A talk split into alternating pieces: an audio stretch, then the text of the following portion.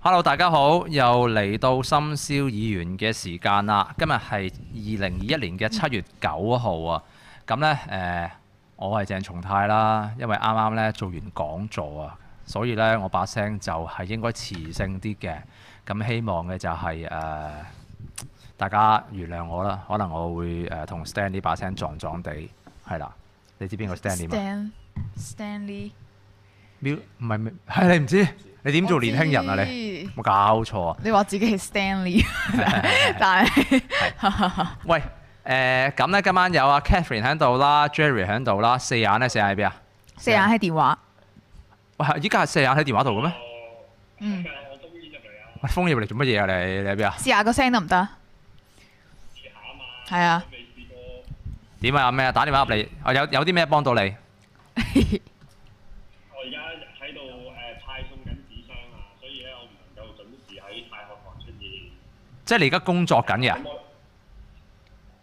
係啊，哇！你間公司咩公司嚟㗎？剝削喎， Work 做到 it 十點十點半喎，都未收工喎。 你都知嘅，你係點啊點啊？因為都係咁嘅。我費費事即係其他員工啊，因為有啲係小朋友啊，有宵禁令啊，因為我宵禁令比較比較再夜啲啊嘛。有我哋有啲咧宵禁九點十點就就要翻屋企㗎啦。係咁所以即係夜間工作咧，就係、我去即係盡做咯。即係你而家仲做緊搬運嘅。係啦，而家派緊啱啱派完紙箱，咁誒司機就會車我翻嚟啊㗎啦。點點解要派紙箱啊？點解要派紙箱嘅？因為要客客人咧，誒、佢搬嘅時，即係搬搬屋嘅決定比較急。咁咧可能誒、今日派完佢，聽日就想搬啦，就想通宵執咗佢。哦，OK，即係嗰啲嗰啲係俾人哋 pack 貨 pack 貨用嘅紙箱，喂喂，咁樣就係 pack 貨用嘅紙箱啊？搬屋用嘅紙箱咯。咁你話咩？點解你話比比較急係咩意思啊？因為一般佢如果誒、我諗就其他搬屋公司遇到咧呢啲 case，因為通常譬如誒聽日嘅單咧，誒、今日中午十二點就即係今日就要定晒聽日嘅行程㗎啦，就要係係即係接單唔會再接㗎啦。咁但係有時即係我哋唔知點解咧接到好多緊急任務，就係漏夜打嚟話啊，我聽日就想搬啊咁樣。咁咧今晚咧就要即係喂，四眼，四眼，四眼，四眼，四眼。喂，你試下打多次上嚟啊！我哋收線啦，話你把聲好細聲喎，可能第一個電話就真係咁樣喎。係啊，係啊，呃下呃下個電腦先，呃下個電腦先。我哋呃下個電腦喎。喂，收線先啊，再講個。拜拜。咦，四眼收咗線啦，終於。喂，咁啊， 喂，我哋咧深宵議員嘅誒、呃告解熱線咧係八一七五二零四六，係啦，四眼又再打上嚟啊，不如試多次啊。喂，hello，邊位？我係鄭松泰啊 Hello，喂你好，你邊位啊？你好啊！四眼係嘛？你繼續講啊，你你繼續問講我點稱呼嘅？點稱呼啊？你貴姓啊我我叫 Ờ, Alvin à. 啊， ？Alvin，OK，你誒有啲咩幫到你啊？我我係一間誒、呃搬運公司嘅科文啊，哇，科文添啊，威喎，而家升職喎，而 家。我想打上嚟同你訴苦啊！有咩有咩有咩可以誒、呃你你遇到啲咩嘅唔開心嘅嘢呢？而家係晚上十點三十五分，但係咧我仲喺度送緊紙箱，係送緊紙箱啊！仲未係啊，仲未有得收工啊！咁誒，你有呃冇嘢幫到我啊？我幫你誒、呃、轉介勞工處咯，睇下有冇勞工處。 唔係可以幫人幫點樣幫到呢？啊勞工處睇下你個僱主有冇剝削你啊？誒、計唔計錢㗎嘛？係嘛、工時㗎嘛計唔計嘅咩？唉，冇唔好講呢啲啦，唔好講呢啲啦。係咩你打嚟投訴喎、喂誒，但、係大家聽緊直播嘅朋友咧，你睇一睇究竟誒、喂，幫我留意下呢啲封煙得唔得啊？四眼而家誒唔喺同唔係同我哋一齊嘅，咦而家又得咯喎，即係第二個電話真係得喎，係啊，逢係打個電話一定要挨一挨佢啊！以後啊過 À. 癮喎、嚇、你繼續講啊，過嘅。係啊，咁啊冇啊，頭先因為可能第一次打上嚟太細聲，咁我講多次。咁咧，因為咧我哋有啲員工咧個宵禁令比我更加早啊，可能九點十點就要翻到屋企㗎啦。咁如果有啲夜間特急服務咧，都係即係盡量我做到幾多就得幾多咁樣。咁但係我都呼籲大家盡量唔好太緊急啦、啊因為咧即係誒。唔係點解咁緊急啊？嗰啲誒嗰啲係誒嗰啲辭職區議員嚟㗎。咩啊？唔 唔係，誒係喎，可以宣傳下喎，因為有啲即係區議員佢需要搬 office 嗰啲，可以揾我哋喎。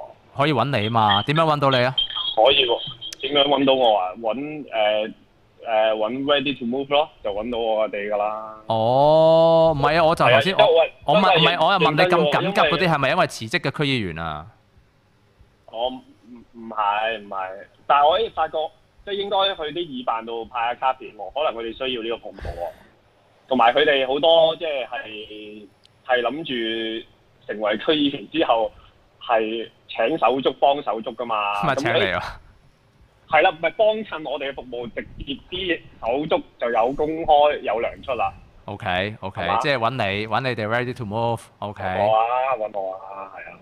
係咁你而家點啊？可以你等我同啲老闆反映下，開個即係誒、呃特別嘅優惠套餐，專係幫啲區議員搬 office，睇下有冇得搞先。 你都知，唔係認真啦，我我我認真啦。唔係我唔係我想講咧，咁咧誒咪呢兩日咧，而家有幾多個區議員去辭咗職啊？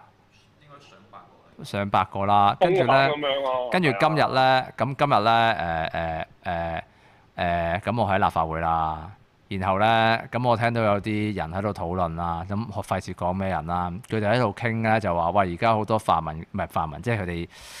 你係理解啊，即係好多誒嗰啲區議員辭職喎，有好多物資喎，成喎，跟住佢哋話咧誒，哦佢哋而家啊佢哋而家佢哋有誒，總之有啲説法嘅就係佢哋誒辦黃店咧，跟住咧買咗佢哋啲物資，然後倒賣啊。哦，換錢咯，只係係係咪啊啊，不喂啊，我啊話不如你走去買咗我唔會買㗎。我唔會咩？喂買，啊㗎有啲新 Mac 機啊，成嗰啲咧，嗰啲佢哋有啲嗰啲係 OK 嘅，好似 賣唔賣得㗎？嗯，總之如果有人要買嘅話，點解唔賣得啊？你要搬唔知運區議會嘅搬運嘅服務就揾我。所以啊，佢要 claim 咗噶啦，咁佢冇錢咪賣咗佢咯， O K，唔係嘅咩？嗯，唔係立法會嗰啲就係佢譬啲如我咩機哋，好重啊，要搬運就揾我啦嗱。唔係喎，佢哋啊真係有啲話要嘢。影印機，話係咩續租嗰啲啊嘛，可以幫下手哦嘅哎你有有諗呢下，呢個知喎，呢個知喎。唔係因為你因為你你係啊哋你哋似乎你哋公司都需要啊嘛，之前話。誒有咁嘅機會嘅，即係可以同我哋公司傾下啦。係同埋我哋而家我哋公司係有車。你俾佢全倉係？嘛？你俾佢全倉啊？係啊，除咗五點五之外，仲有客貨 van 嘅。係咩啊咁但犀利？係客貨 van 係係啊，係需要預約嘅。客貨 van 有時即係即日都可以嘅，但係我要問一問司機，因為佢都好 full booking 嘅。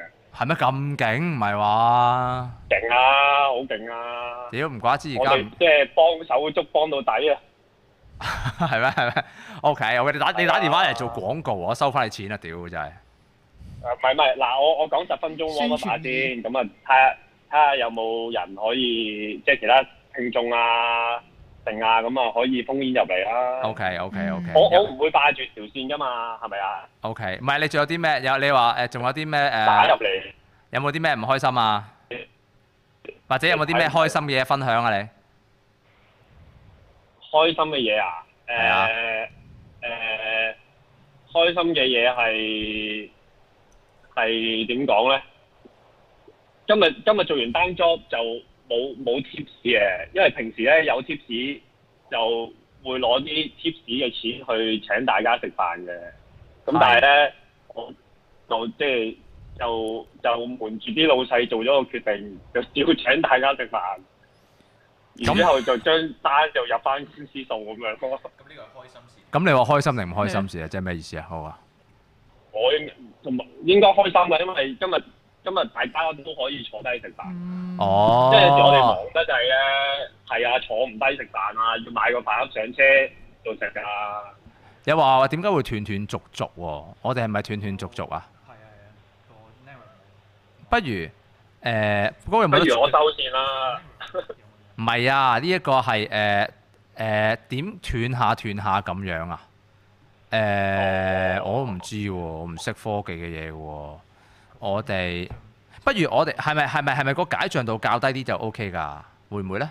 不如接聽第二個聽眾嘅來電啦，有冇人打上嚟啊？誒、唉咁啊，就同你收線先啦，唔講住啦，係啊，好啦，拜拜，多謝你嘅電話啊，拜四拜眼，拜。收咗線啦。喂，誒、我哋呢而家呢直播呢係咪誒嗰個斷下斷下咁樣啊？而家好似好啲。哦，咁可能真係喎，嗰、個誒、呃呃喂，大家試下，大家大家有啲誒、呃有啲狀況都話俾我哋聽，因為其實我哋每次咧都有一啲嘅新鮮嘢嘅發生嘅。咁誒、呃但係所有 setting 都係維持一樣嘅。咁但係點解會咁呢？咁咁就誒、呃似乎佢個 God knows why。誒電腦攰得滯啦，可能。誒唔係我我有啲攰嘅，因為我啱啱做完呢一個講跌座喎 呢跌。喎，我做咗兩個半鐘頭啊，差唔多嗯講到嘢。咁我而家好攰喎。誒、但係就誒、今個禮拜呢，我唔知啊。即係今個禮拜呢，我個我自己嘅感覺呢係好，我又唔係唔開心嘅。我今個禮拜呢個感覺嘅就係有少少誒誒誒，有人話好叻喎，係咪叻啊？使唔使我哋刪咗佢再開過啊？係咪啊？定還是我哋插 LAN 線會好啲啊？慳錢㗎插晒 LAN 線嘅咯喎，冇咯喎，呢、個又冇聲喎，係咪冇聲呢？啊，唔係四眼啫，四眼啫。唔係啊，我頭先所講咧，今個禮拜呢，誒、因為係一個誒、區議員嗰個嘅離職啊，離離職潮啊，咦係喎，真係斷咗喎。因為太差，一係就重。不如我哋嗌嗰個嘅嘅意見呢，重新開過呢。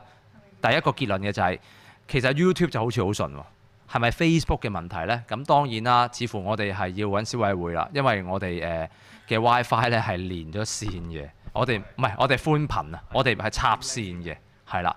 咁似乎嘅係誒網絡問題亦都可能係 Facebook 嘅問題，因為有人話 YouTube 係順嘅，有人話 YouTube 冇問題嘅。 Facebook 繼續啦，冇嘢啦。唔係啊，我誒、呃因為咧頭先誒做太學堂啊講座啊，咁誒、呃今晚誒嗰、個講題係呢一個嘅誒、呃百年黨慶同埋呢個香港定位啊嘛。咁希望大家就即係都能夠係誒、呃、緊貼下我哋香港同埋呢個嘅誒。呃中國嘅發展啦，OK，咁啊，即係先能夠揾到我哋能夠係誒、呃安身立命嘅一個嘅點嘅，OK，咁啊，其實我有啲攰啊嘅，我想講。誒、喂誒、呃今晚咧想講個話題咧誒、因為今個禮拜咧係誒出現咗一個都幾，我都唔知係咪意料之內嘅情況啦，就係、誒、區議員嘅離職潮。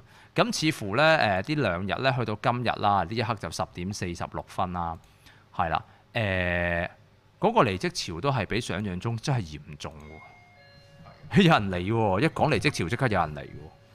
誒咁嗰個背景就係咁噶啦，即係大家都知嘅，就係話響五月中嘅時候就過咗呢一個嘅宣誓條例啦。咁本來嘅係誒區議員呢，就唔會響哇，我哋有深宵律師探班喎，真係堅喎，大佬佢哋上嚟食嘢喎喺度，係啊，但係但係但係佢兩個自己食嘢喎， 咁。係啊係啊係啊，我都好同意。唔係，但係咧，但係誒誒五月五月底嘅時候過咗嗰個嘅宣誓條例啦。咁誒、呃以前之前咧就係、誒、區議員就唔需要喺嗰個嘅即係叫做誒誒、呃呃、當選同埋上任嘅時間咧係去宣誓嘅。咁依家咧，依家咧就誒、呃宣誓啦。OK，依家就需要係誒、呃叫做誒。呃誒、過咗個宣傳條例兩個禮拜之後就宣誓啦，咁但係就正因為係呢一個嘅民政事務局負責啦，咁去到七一之後呢，就即係先至係具體有一啲嘅所謂嘅宣宣誓嘅消息或者安排。咁尤其係呢兩日呢，就係、比較多一啲嘅即係叫做政情啦，OK 去吹風啦。我印象中第一個吹風嘅就好似係零一線嘅都係，就話收到消息就有二百五十個嘅區議員呢，就喺個 DQ 名單，因為就畫咗四條紅線，四條嘅紅線啦。誒呃嗰啲其實唔使去嗰啲嗰啲消息嗰啲通報，大家都估到㗎啦。咁啊，包括乜嘢啊？包括嘅就係、誒、有冇簽落墨無悔嗰個嘅簽署啦，有冇做過初選嘅票站啦，泛民初選嘅票站啦。誒、有冇係誒喺舊年五月份嘅時間就係、誒、簽過嗰個乜啦嘢咩香港最最咩待遇啊？唔知咩嘅咩嘅聯署我都唔記得咗啦。即係誒要人制裁香港嗰個。類類似將香港剔除咗香港個特別待遇嗰個地嘅地位嗰個聯署啦。仲有一個嘅就係話響嗰個、呃、即係議辦裡面啊，成啊有冇張貼一啲嗰啲誒嗰啲個關鍵字眼嘅。嗰啲乜嘢誒光復香港時代革命嘅口號啊，諸如此類啲咁嘅嘢啦。咁好啦，咁啊叫做係零一放咗風之後就誒、呃都開頭未都未有都叻叻地啊，係我哋冇辦法喎。如果你如果你覺得真係 YouTube 聽唔到嘅，唔係 Facebook 聽唔到嘅話咧，不如你試下轉去我哋嘅 YouTube 啊。叻得好緊要。係喎，叻得咁緊要嘅，點解嘅？我哋喺呢度，我哋喺呢度較低啲得唔得㗎？冇關係㗎，即係嗰個嘅解像度，我哋試下調低下，係啦，試下 YouTube 真係冇事喎，又停都得。如果真係係一個 video 嗰個部分呢，係嘛？要停一停，要停先可以再停。不如咁啦，唉，不如唉，不如 YouTube 真係冇事啊， YouTube YouTube 真係完全，即係 Facebook 問題啊，咁大鑊唔係話？所以鼓勵大家 subscribe 我哋個。不如不如誒、呃 subscribe 我哋嘅 YouTube channel 啊，Facebook 似乎真係聽唔到係咪啊？係嘛？又斷啊啦，似乎又斷咗喎，似乎又斷咗喎。不停紅色，我哋不停紅燈喎，我哋見到喺呢一個嘅 Facebook，低五百幾 K，好低好咁點啊？咁而家有咩建議啊？誒、我哋嗱好嗱，我哋試埋呢次斷咗佢喺個 setting 上面較低少少嘅解像度，再嚟多，然後如果再叻嘅話，咁就真係誒、呃似乎係誒、呃、風水問題。咁我哋誒、呃休息一陣，咁樣呢，誒、Facebook 呢，依家我哋教咗之後呢，有機會係好咗嘅。是因大家知嘛，我哋係誒唔會睇到樣噶嘛，我哋個畫面係唔重要噶嘛，即即即熱狗喺度跑下跑下啫嘛。所以呢，我而家係教到誒、呃教到亞視咁嘅質素，係係嘛？夠唔夠亞視低先？都差唔多係咪得咯？亞視夠低就得㗎啦。喂，頭先講緊呢一個引子嘅就係、呃喂幫我 share 翻出去，應該應該 OK 喎，睇個勢。誒、誒、其實今個禮拜呢嗰、個狀態呢係非常之差嘅，即係以嗰、個、呃、即係咁咁不嬲啦，即係咁講公道啲講，本來嘅成個政治嘅風氣都係差㗎啦。咁但係呢，去到今日呢個狀態呢，係誒、呃我之前冇諗過會咁樣嘅嘅情況出現嘅。咁咁係咩嘅環境呢？就係、今個禮拜啲兩三日啦，就係、呃有個大規模嘅區議員嘅離職潮。係咁誒嗰件事其實去到今時今日呢一刻先咁樣發生呢，誒、好傷感嘅，老實講。因為其實喺五月份嘅時候通過嗰個宣誓條例呢，其實大家都知嘅就係話嗰個係會面對住一個誒。呃嗰、個嗰、個嗰、個呃政治嘅嘅嘅嘅判斷啦，或者政治抉擇嘅問題啦。係因為事因嘅就係話過咗宣誓條例之後，因為之前區議員嘅話佢係唔需要宣誓噶嘛，咁佢過咗嗰個嘅宣誓條例，區議員就立響嗰個嘅誒係唔係效忠係啦忠誠效忠嘅嘅誒範圍裡面。如果唔係嘅話咧，就會有一啲嘅相應後果啦，譬如就係佢會俾人 DQ 啦，誒跟住之後就誒、呃有機會咧係會啊。誒誒誒，按之前啊，有一個比較法律上嘅理解，就係以立法會嗰個理解，但又唔能夠完全係相類比喎，就係、有機會佢被判係誒、呃不誒誒、呃不符合嗰個相關宣誓要求，就會係俾人 DQ 啦。DQ 完之後就有機會係嗰個嘅過去啲年零兩年嘅薪津就會俾人哋係去追討翻，咁啊大概係翻百零萬啦。OK，咁呢一件事呢，本身其實講緊喺五月份通過咗之後就誒、呃就係噶啦。OK。咁只係因為喺七一之後呢，就係、幾個媒體都話收到消息啦，話吹風啦，有政情啦咁。誒、呃譬如嘅係由零一開始先啦，就話有一個二係百五十人、二百五十人嘅名單啦。誒、因應住嗰四條河四條紅線啦，如果你係 fall into 嗰四條紅線嘅話咧，就有誒、呃即使你宣誓嘅時候有機會俾人 DQ 啦，咁啊追翻大概百零萬之類啦。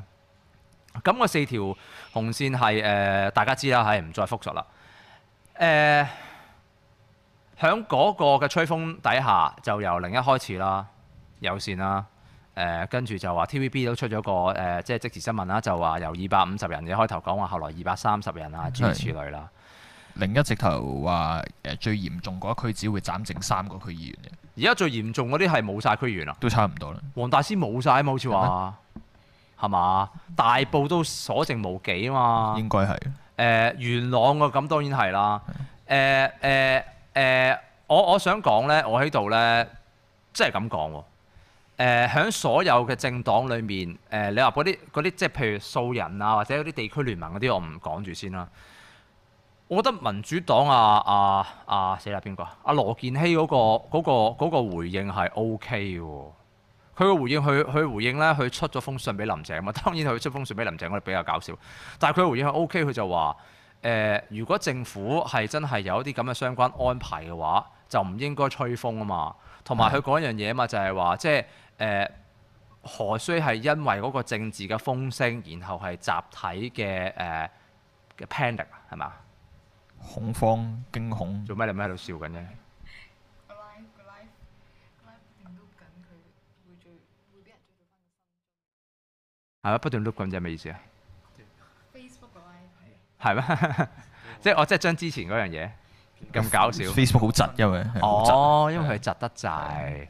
唔係啊，唔係咁咁，不如大家轉去 YouTube 啦。似乎 Facebook 都似乎喺香港度誒、呃完嘅啦。同埋我哋懷疑咧，響誒、呃我哋而家嗰個呃太學堂呢個位置咧，似乎中旅社喺度誒，唔知係咪喺度係不斷掘掘掘 金或者掘礦。啊 你俾我睇下，俾我睇下，俾我睇下。誒講嘢。係咯，中旅中旅社可能密謀緊係啊掘所以點解 Bitcoin，霸晒我哋我哋啲啲寬頻。 WiFi 好收得好差，而家太哦，係啊十蚊碌法，係啊十蚊碌係啊法，係喎，黃大仙冇晒區議員喎，已經有邊區？喂，有邊區係而家冇晒區議員嘅？你話話俾我知，因為我其實我我我呢兩日比較忙，我冇乜留意，但係但係其實喺嗰、個、呃、回應上面咧，其實民主黨點解點解斷下斷下？係 Facebook 係咁喎，真係 YouTube 就冇嘢喎，所以大家可以去 subscribe 我哋個 YouTube 唔係特 channel。登嘅屌喎，即係我講緊我哋 operator，唔係特登做咁樣做一個咁樣嘅嘅嘅手段啊！係你乜搞到 Facebook 斷下斷下？中女社係喺中旅社定還搞是，中旅社喺度掘礦喺係度，啦，中旅社喺度搞鬼。夜晚都搞到咁叻啊個網絡。誒誒係，我覺得羅健熙嘅回應係 OK 嘅，因為始終佢就係話嗰樣嘢誒、如果你話係一個政治風聲嚟講，其實事實上五月就已經開始啦，係係咪？即係嗰、個嗰、個呃政治嘅風險啊，通過咗宣誓條條例之後，咁你作為區議員嘅話，其實佢唔需要係安排你宣誓，你宣唔宣嘅時候就 DQ 你噶嘛。嗯佢、通過咗其實嗰件事本身就係一個法例上佢可以係話你不忠誠噶啦嘛，係嘛？唔係當你你話辭咗職之後先你不忠誠，唔係唔係當你話你去宣誓嗰剎那你唔宣誓先至不忠誠嘛？佢個條例係生效嗰刻就係噶啦嘛。塵埃落定嘅。啊係咪？咁第二嘅就係、誒阿羅健熙佢講樣嘢嘛，佢話誒誒冇理由因為嗰個嘅嘅風聲而去去自絕一切啊嘛。咁我我覺得咁又係嘅，但係即係如果唔係嘅話，喺嗰個判斷上，喺個政治判斷上，咁其實既然即係通過條例嘅時候就有一個咁樣嘅嘅憂慮嘅話，咁呃誒。即係君子不立危牆之下。係啊，有人話播一陣又斷幾秒，好難吸你哋講啲乜嘢啊！你去 YouTube 嗰度啦，係啊，YouTube 冇事，YouTube 幾流暢，啲人喺 YouTube 度留言非常之好。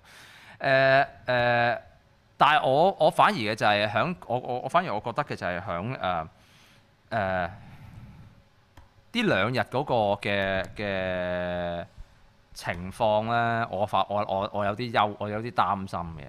係點解呢？因為我突然間多咗好多求助，同埋好多哦好多嘢要做。咁我本身都多噶啦。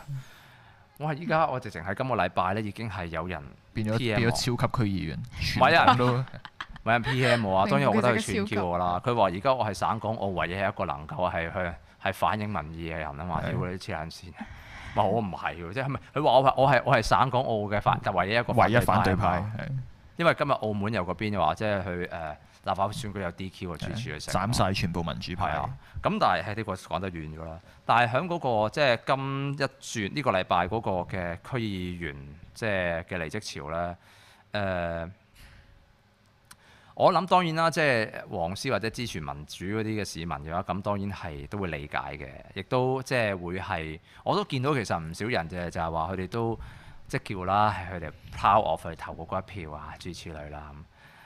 呃誒、我希望有啲嘢即係唔會唔會唔會發生咯，因為其實喺呢段期間，誒、誒跳嘅，咁大家都理解啦，亦都即係，唉，都叫做誒形勢比人強，咁你有個咁嘅考慮啦。係咁誒、呃你話係咪因為誒驚俾人 DQ，俾人追翻百幾萬嘅咁？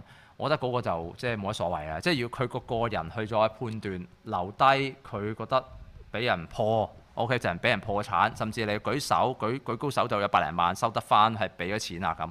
咁嗰個係即係個人嘅考慮啦。誒唔係話即係哎係係咪為咗嗰百零萬，所以就大家跳就即係誒話冇承擔啊成嗰啲，我覺得唉嗰、個即係今時今日去討論呢啲嘢就是但啦，算數啦，OK。咁但係呢，誒我自己我我擔心啦，憂心嘅一樣嘢係咩呢？其實因為嚟緊年底嘅立法會選舉。係而家就當然係誒誒跳㗎啦，係咪？誒、呃嗯辭職啦。嗯咁誒、呃事實上喺過去嗰、個即係所謂泛民啦，或者黃絲嗰個討論上面咧，誒、一般嘅攻擊對象得我嘅啫嘛，係啊一般。係啊係咪先？因為我係誒、呃我係我係誒、呃、藍絲又屌我啦，係土共又屌我啦，同係埋黃絲又屌我啦。係我係誒、呃最白容最容易受把嘅我係白屌成才之王啦。 我覺得講堅喎，屌你個撚個都都諗住屌我。喂，去到咧嗰樣嘢咧，喺議會裏面咧，有啲建制派議員咧，誒、即係唔唔，我唔會講邊個啦。誒、喺 lift 口撞到我行過咧，跟住叫我多啲搏咪屌政府喎。係啊，喂誒、喂誒誒、叫我啊，譬如阿松泰誒呃點解唔搏咪啊？多啲搏咪啊嘛，多啲搏咪屌政府啊嘛。我話點解啊？我話我開親會都已經鬧政府咯嗯喎，我搏咪又搏咪屌，咁我咪喺出面我咪連屌兩次。 唔好意思，我係呢啲一個比較少粗口，跟住就鬧批評政府兩次咯。跟住跟住後尾佢就話：如果你唔搏咪多啲批評政府，我哋點會有得批評翻你啊？咁即係內循環，揾我嚟做循環係咯啫。內循環。但係跟住就黃絲又鬧我噶嘛，藍絲又鬧我啊嘛，賭共又鬧我嘛，係啊。不過講翻就係即係嗰個憂慮係乜嘢咧？事實上咧就係喺呢段期間咯，OK，響誒誒叫做立法會嗰陣總辭之後啦，即係泛民總辭之後啦，咁去到呢段期間，相對嚟講咧，喺嗰個所謂反對派嘅陣營裏面咧，係比較少內耗噶嘛。係啊，我唔知 Jerry 你明唔明？譬如可能你身邊嘅朋友成咧，一一來大家唔關心啦，嗯二來嘅就係咁而家喂有其他嘢玩，大家大家追星梗係正啦。咁誒、呃三嘅就係其實主要個對象係我啊嘛，啱係唔啱先？咁同埋再講嘅就係有啲嘅話題係冇空間或者係冇一個基礎去去鬧啊。譬如舉例，誒、呃、誒、呃、無端有人嗨我嘅咩事啊？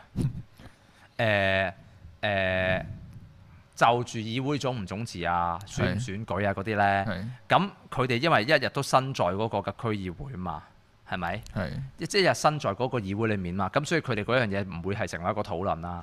但係嚟緊唔係嘛，嚟緊係而家講緊係已經有上百、二百個人誒係、總辭咗啦 嘛，係即係辭咗職啦嘛。咁佢哋係喺坊間上面、地區上面，雖然佢哋係冇議席啫，但係一定名氣噶嘛。係啊係。咁嚟緊呢，因為嚟緊年底立法會選舉咧，咁啊出現一個好明顯嘅變化啦。誒啱啱呢，喺嗰個嘅反對派嘅陣營裏面呢，嗰堆人潛辭職或者成呢，其實就冇乜所謂嘅。但係當區議會呢，已經係有一半人跳咗落嚟呢，咁剩翻一半，可能譬如民主黨嘅人未必走啦，係咪？咁嚟緊年底嘅時間呢，係會變成可能係有八成嘅黃絲民意就會屌翻剩翻低嗰兩成嘅人做咩唔走喎？你明唔明先？你明唔明嗰個分別先？之前佢哋喺個喺個區議會裏面噶嘛，咁佢哋唔出聲啦，話大家冇所謂啦，話叫你同埋即係講啲懶係客套嘅説話，叫你支持下誒係誒、剩低嘅人啊，大家各自嘅抉擇啊嘛。屌你講啊咁講啫，我唔係孭住個區議會嘅時間，咁我梗係屌落去啦。係有人哦，原來有有朋友 P.M 我話佢聽唔到，大家不如試下轉去 YouTube。而家好多人轉咗去 YouTube 係啊。咯喂，hello 你好，係啊，subscribe 我哋個 YouTube。即似係乎呢、個，似乎呢個係誒、呃似乎呢個係我哋嘅誒，我哋嘅 operator 故意咁做 喎，吸引大家去因為 subscribe 大家我哋係 YouTube。 subscribe 我哋嘅 YouTube。係啊，係啊，定還是因為我 Facebook 個 page 我唔俾錢，所以佢係咁係咁係可能咁係叻我啊？，可能係，有冇啲咁嘅嘢㗎？ 係咪啊？可能係喎，真係。唔係啊，所以去到年底咧，有一樣嘢就係話，即係唔係講話我選唔選啦，其實係有啲泛民嘅人，我知咧佢哋係想選嘅，嗱，老實講，以今日呢個形勢喺呢一刻咧，突然間呢兩日咁樣跳船嘅話咧，係嗰個真係大家諗清楚。誒、嗰個係一個災難嘅傷害嚟嘅，係唔係話你個人選唔選啊，而係對於一個咁神經緊張嘅黃絲陣營咧，因為其實誒、以區議員喺呢段時間跳船嗰個嘅嘅尺度去睇咧。係佢哋係直接反映緊黃絲陣營有成有有幾咁緊張噶嘛，即係佢哋係啊係一係啊個係啊黃絲代表嚟噶嘛，係嘛？咁萬一去到年底係係誒有黃絲陣營嘅嘅嘅誒區議員又好，或者代表人都好啦，佢走去選立法會選舉咧，誒、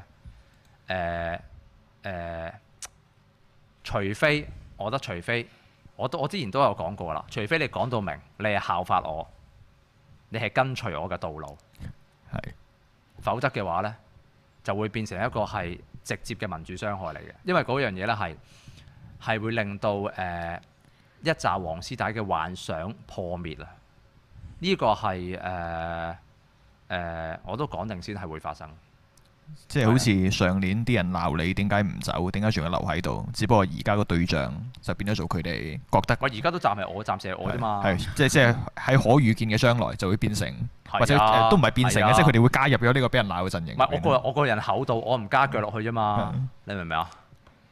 即係如果如果我而家呢一刻我賤格啲嘅，嗱你哋嗰陣時鬧我話話我做咩誒、留低啦，而家你唔好同情留低嗰啲人喎。即係係我係我會唔會咁講先？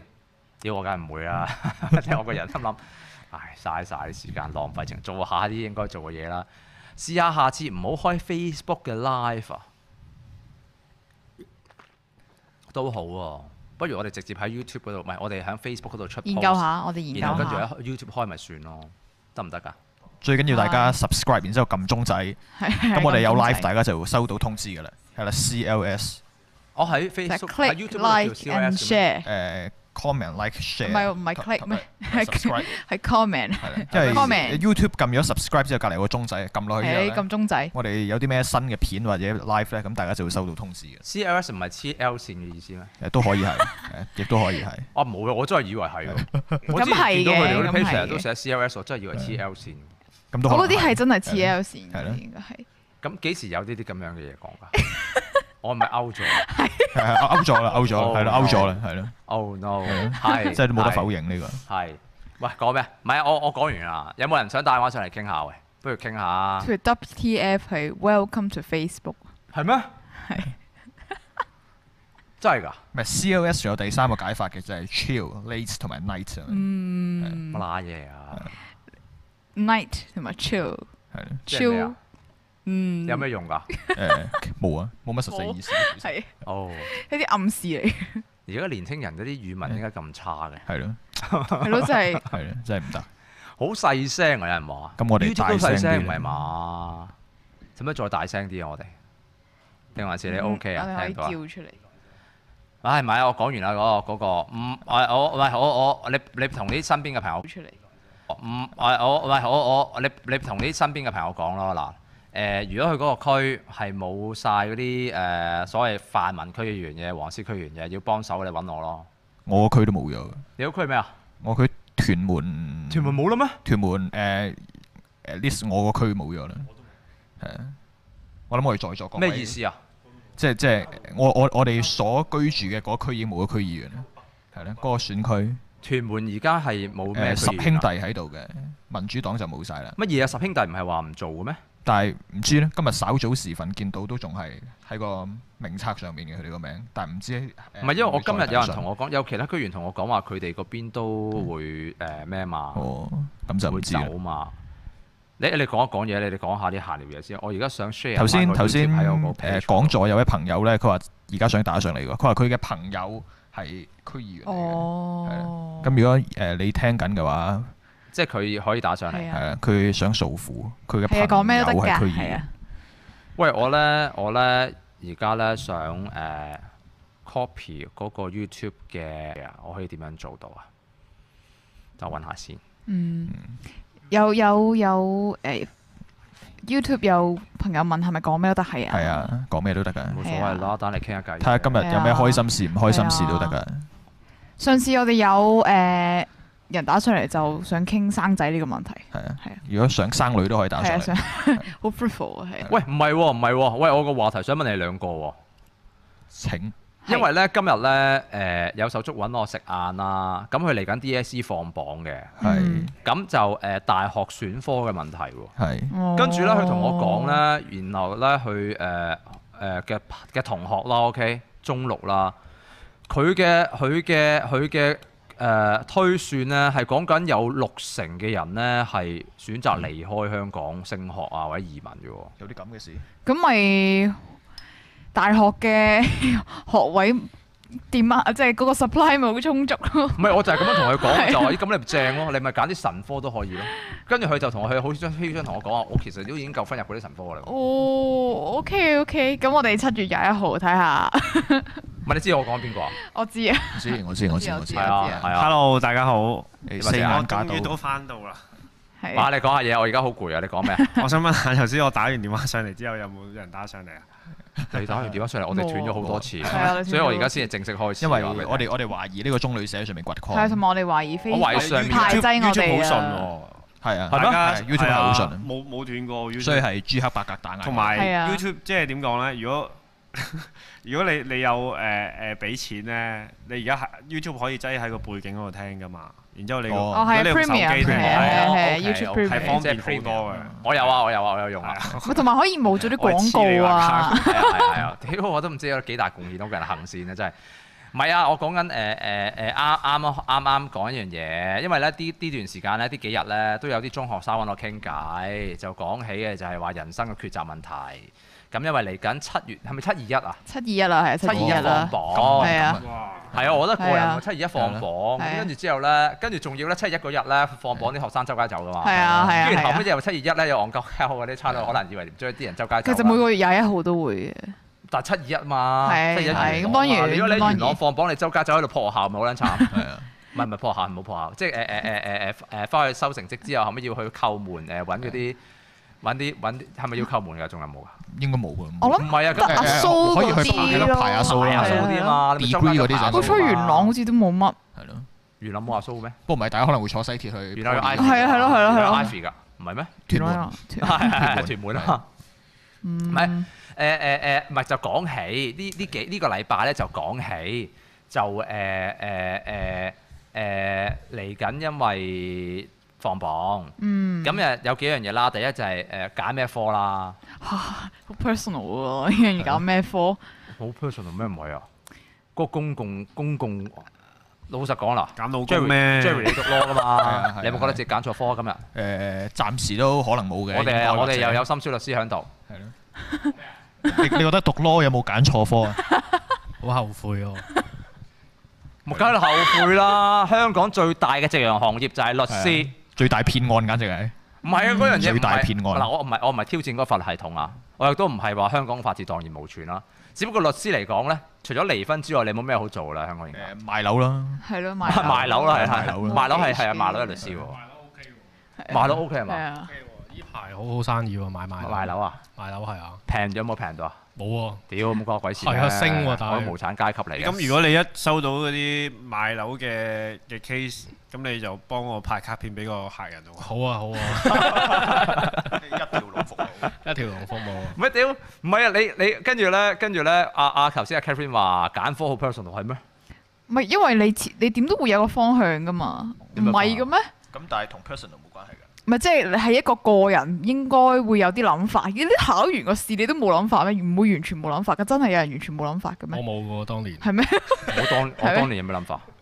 我當年就喺度諗， 唉屌，真係入理工咁咁啫嘛。冇啊。喂，而家喂而家所有嘢我都好清楚噶啦，即係以下嘅以下嘅言論唔代表我個人嘅立場 啊， 咁代表啲咩？ 代表代表四眼嘅。係代表四眼嘅立場。嗱第一咩事？我啱啱 行開咗喎。冇事冇事唔係啊，我話呢呢個禮拜呢，有啲中學生，有啲呢準備 DSE 放榜嘅手足揾我傾偈，就問起個人前路嘅問題，揀科啊，或者係去唔去出面讀書啊嗰類，就講唔讀書啊，做運輸啦 咁。我已經介紹咗準備做運輸。加入元節嘅大家庭啦，已咩啊？差佬見你趕時間都留難，梗係啦！七二一放榜唔留難，你係又啊屌鳩你成班僆仔，你玩都我好班玩啊。你有 robot 啊？呢個鐘數喺元朗都有好唔噃。係嗰樣嘢好啊，低能咁啊！七二一放榜，跟住咧即係走去 Ivy 嗰啲牌咧，喺度做下逐個逐個鬥身份證，點解着黑衫啊？ 着黑衫咪放榜，啊唔想俾你搞。唔係啊！我我我話頭先阿 Catherine，因為咧講講起嗰樣嘢，就係、放榜嗰個係咩嘛，係好個人嘅嘢嘛。我就唔係，其實而家係好好好係公共話題㗎。嗱、嗯第一第一，你揀咩學校，你真係成績相對好啲嘅有得揀，你唔會揀港大啊，係咪先？誒，冇錢。如果我係想讀一間好啲嘅學校，但我又冇錢過外國讀，我就會揀港大啦。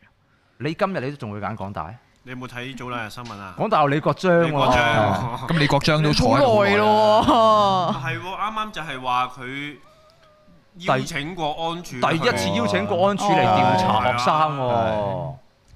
你你哋就講大你唔撚哦驚㗎？我以為我畢業啦。咁你個人唔負責任啊 嘛。我唔評論啦，費事啊李國章一間拉埋我啊！唔係唔係嗰樣嘢係，喂一間大學，你唔好話保唔保護學生啦，係係係佢邀請國係係安公署去查自己學校黐係 人線。黐 L 線嘅唔你係，但但但但嗰件事係嗱，即係我我中我大冇比較唔好，係我都強調嗱，以下嘅言論唔代表我個人嘅立場啊，代表四眼嘅唔。係代表一個社會嘅觀察。你成績好嚟講啊。嗯，唔係應該咁講，你你真係冇錢，你要喺香港讀書，你而家即係留低嘅大學，你揀理工、浸會、城大、嶺南，有乜意思啊？冇乜意你思。喂你俾嗰廿萬 冇乜嚟意講，思嘅。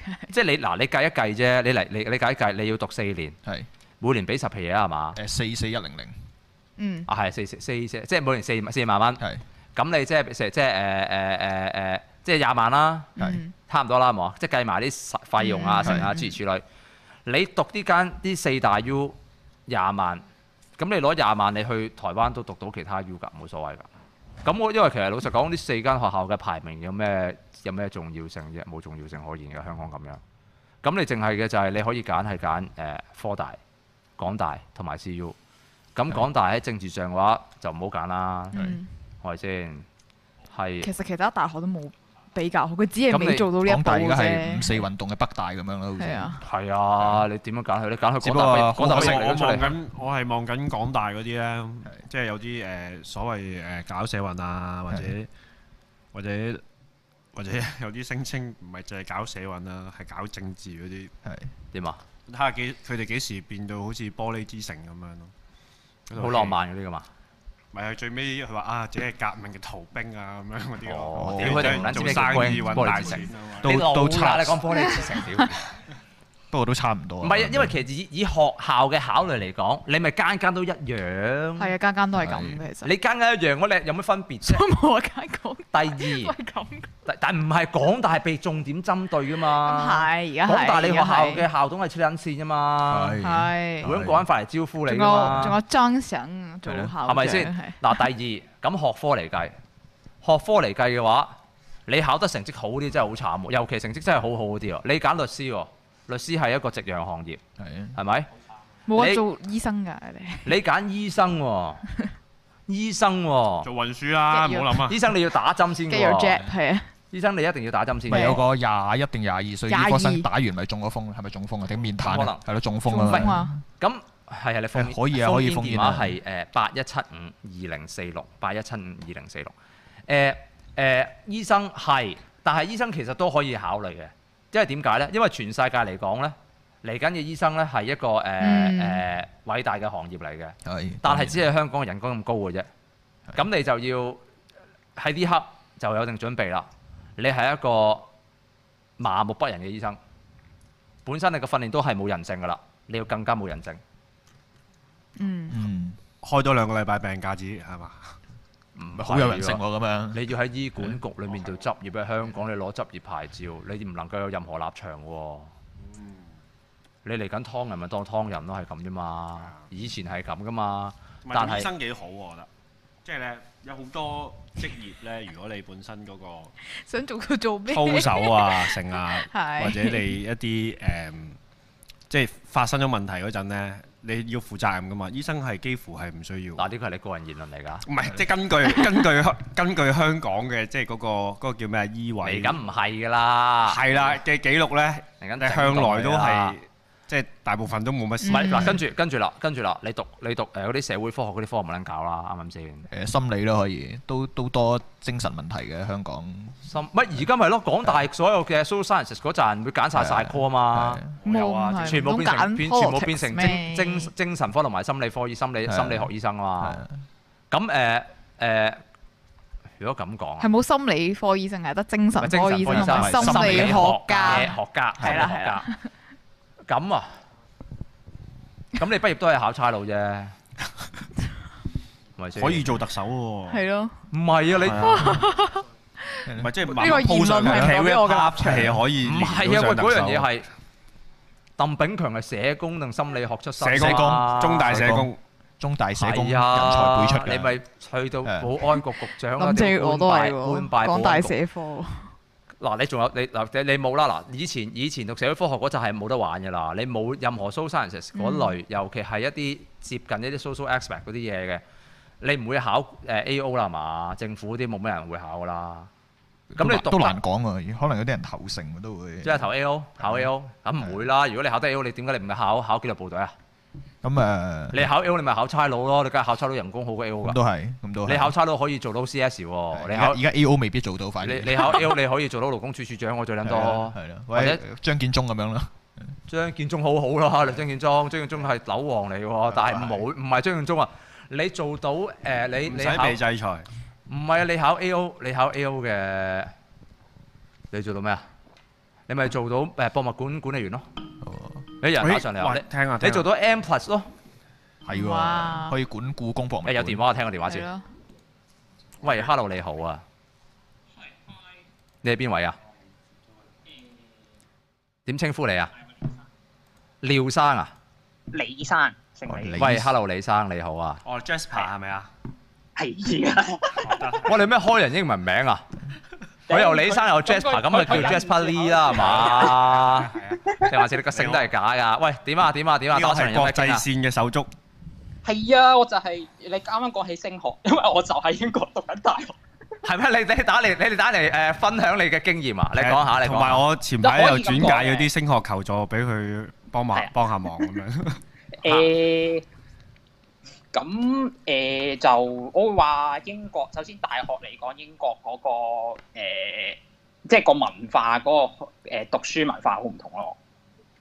誒 plagiarism 捉捉得好緊嘅， 咁香港都係啦，屌唔你！係啊，你打上嚟話香港冇咁即係緊唔啊！係啊！我講真㗎，我喺 po 即係我 poly 我喺 poly 讀 high 啲，我我我讀 engine 嘅。係哇頂！啲人啲啲人即係我我我我都係嗰句啊！我自己個人經歷啫，我唔係我唔係 general 啊！即係我我個即係我我做功課，屌你老味！即係成份成成班可以抄同一份 source 嘅交交出去㗎。啊喂屌你個哎教生唔得嘅。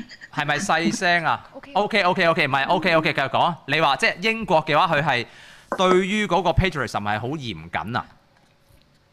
你 cut 咗佢啊？冇啊，繼續繼續繼續，你講。喂，有嚟啊！誒另一人打電話嚟喎，但係我哋繼續同你，因為你咁難得係英國我喺度英國打電話嚟咧，屌我！喂，等一等啊，等一等啊，因為另外一個位嘅電話朋友，我哋英間係同阿 Jasper 傾完之後先至誒再接同你你激電話情。對話。你繼續講啊？點啊？英國點啊？誒呃佢點即係我可能係我間 U 啫，咁不過誒咁、就誒佢、都誒點講咧？個要求同我香港，我讀我香港讀 engine 咁，我喺呢邊都係讀 engine 嘅，即係啊讀工程。咁、個要求有些少唔同咯。喂，我想問 engine 咧都會有 plagiarism 呢個係問題嘅咩？engine 唔我係真係考試嘅啫咩？唔係啊，你做叻噶嘛可以，做即係叻你打曲噶嘛，揼曲噶嘛，你揼曲噶嘛可以，你揼曲係可以抄噶嘛。嗯 揼曲可以抄啊？即係你你 algorithm 可以抄，即係個邏輯可以抄，跟住之餘其實誒、呃其實因為個 source code 其實可以可以即係可以無恥啲嘅話，你改個改個即係你打 program，你改 variable，嘉賓嘅即係或意者見唔等於我哋嘅立場啊！唔係啊，你有我個唔人係啊，個咁人轉晒考試咪得咯？咁咁咁你你曲點你曲可以下，即係點講咧？其實都要你都要交 project 噶嘛。分三次嚟考試 咯。點解啲懶啲教授懶啫？英國嗰啲，唔我係啊啊唔係早啊十年喺理工嘅時間啊，我我 s o 即 c 係 i 我 e 講香港嗰啲啫，我唔係啊，我 s o c i e 啊，我啊我都轉撚晒考試 啦。我哇黐撚線喎咁，有乜問題啊？冇問題冇問題冇問題。唔係繼續你繼續繼續有咁有啲咩分別啊？有啲咩分別啊？講嚟聽下。誒、嗯嗯啊，同埋啊，算喂，誒勁勁佢多人打電話入嚟，不過我哋繼續同你傾你㗎講，唔好理佢。誒分別誒，嗯唉講講下講講下，我都我都我都一時之間有啲有啲有啲實實地喎 都誒點咧？誒唔係你頭先，我哋頭先講緊 係關於誒講咩讀書啊？英快啲溝個鬼妹好過啦！屌你係講咪人啊哋好似你咁咩？喺澳洲即刻交鬼妹，唔係係啊啊，唔係你你你你你係啱啱轉去英國啫嘛，係嘛？ 我係努我力啱啱啲啦做嘅嘢，Jasper，讀書冇用 啊！屌你！屌，咁你你問我，你問我，你問我話我最咁咁咁誒咁你讀讀我啲書有有用嘅有，冇有冇鬼妹朋友先而家？唔好講呢啲， 不如不如説啫先。